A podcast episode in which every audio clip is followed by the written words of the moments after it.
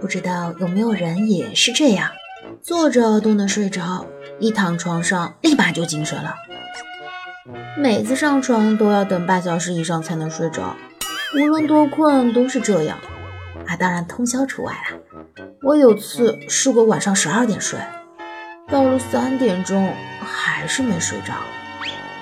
明明眼皮已经累得直打架了，可，唉。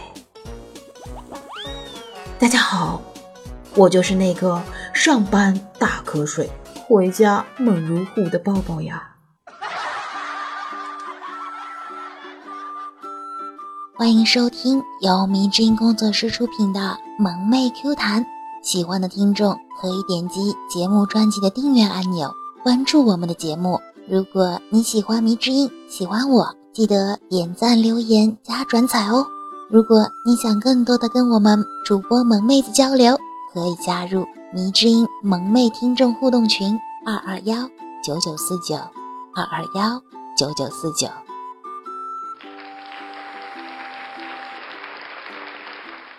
刚看到一起刮蹭事件，两车主心平气和的讨论原因和赔偿问题，旁边俩看热闹的打起来了。他们的打架原因竟然是在讨论谁负全责时发生了口角，然后大打出手。现在俩车主也不管车了，打架中。呃。这到底是谁的车祸呀？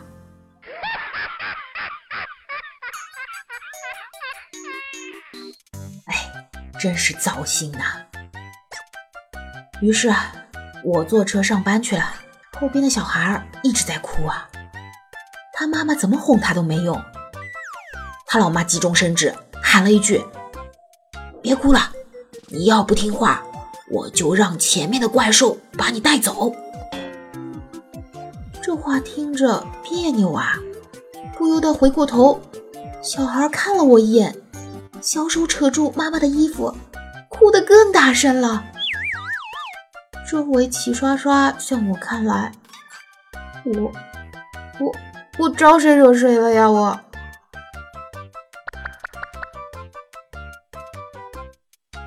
哎，终于到了单位，现在在动物诊所上班。有宠物美容项目，平时洗头会在那边洗。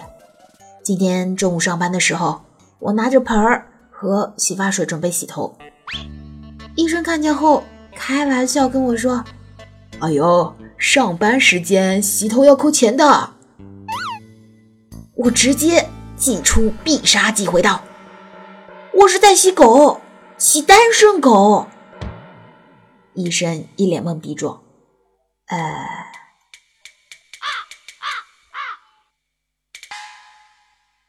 今天啊，老板娘预定的冬装工装终于到了，我们都去换一间去试去了。同事们陆陆续续出来了，只有我半天磨蹭没出去。老板娘就进来看，刚要开口问，就发现我的胸口位置扣不上，然后。狠狠地给了我一件男款工装，我真是无语了。可是好在啊，我们的经理是个男的，他是个外地人。他感慨好久没有体会到家乡的味道了。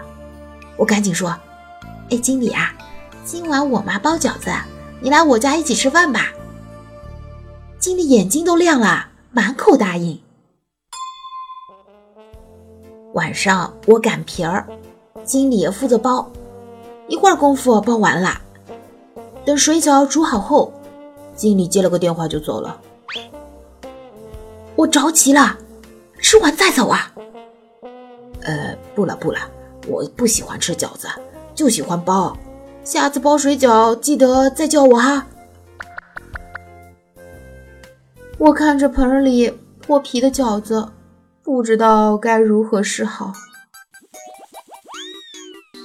老妈在厨房抹着眼泪，心道：“哎，闺女丑今天故意多放点肉都留不住啊。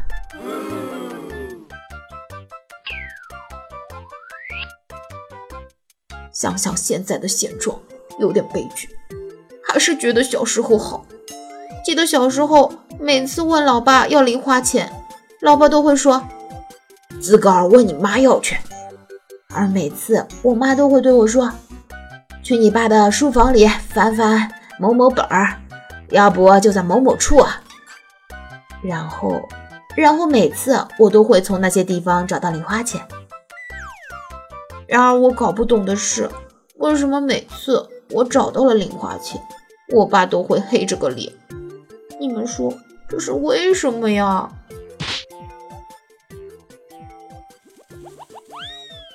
但是终于要到了钱，就去镇上上网，新开了一家网吧。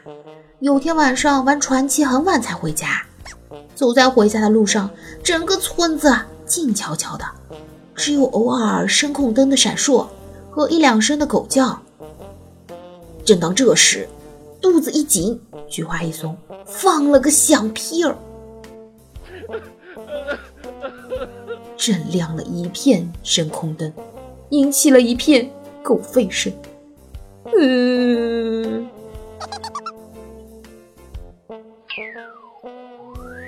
小时候特爱看哆啦 A 梦。就在衣服上自己缝了一个大口袋，把吃的、玩的、有用的、没用的一块儿塞了进去。逢人就说：“看我的空间袋。”看人家都笑得很开心，就更得意的在村里晃荡了。突然，老妈杀了出来，逮住就是一顿狠打，拖回家就把大口袋扯了下来。后来才知道，那是老妈的内裤。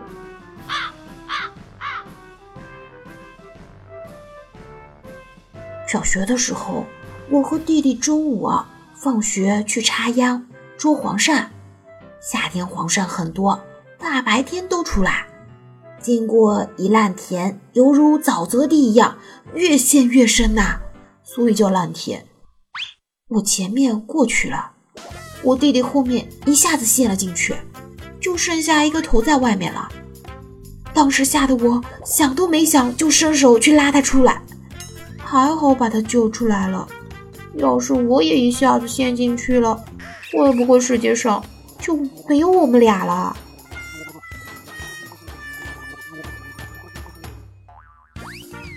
年轻的时候爱装逼，有一天下大雨，没穿雨衣就骑着破自行车出门了，越骑越觉得亢奋呐，越骑越快。等我发现路中间有一块大石头的时候，刹车已经来不及了。于是我第一次知道人类也是可以飞的，而且飞得老远。就是着陆的时候姿势不太美观，不忍直视啊。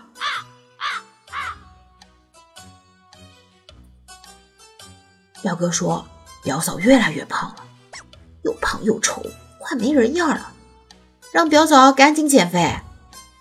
表嫂刮了表哥一眼，扭头问儿子：“宝贝，妈妈丑不？”表哥儿子头摇得跟拨浪鼓似的。不管妈妈啥样，在我心里都是最美的。表哥悠悠地说：“老话说的对呀，狗不嫌家贫，儿不嫌母丑啊。”表哥儿子瞅了表哥一眼，哼，活该你没零花钱。就是就是，就该跟你儿子好好学。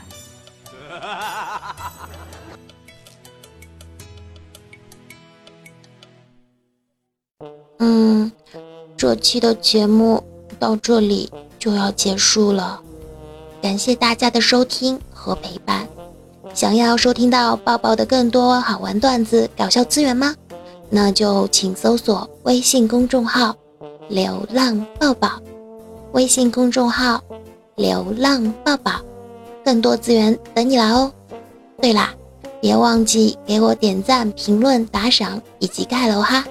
我是你们的好朋友迷之音抱抱，下期节目我们不见不散啦！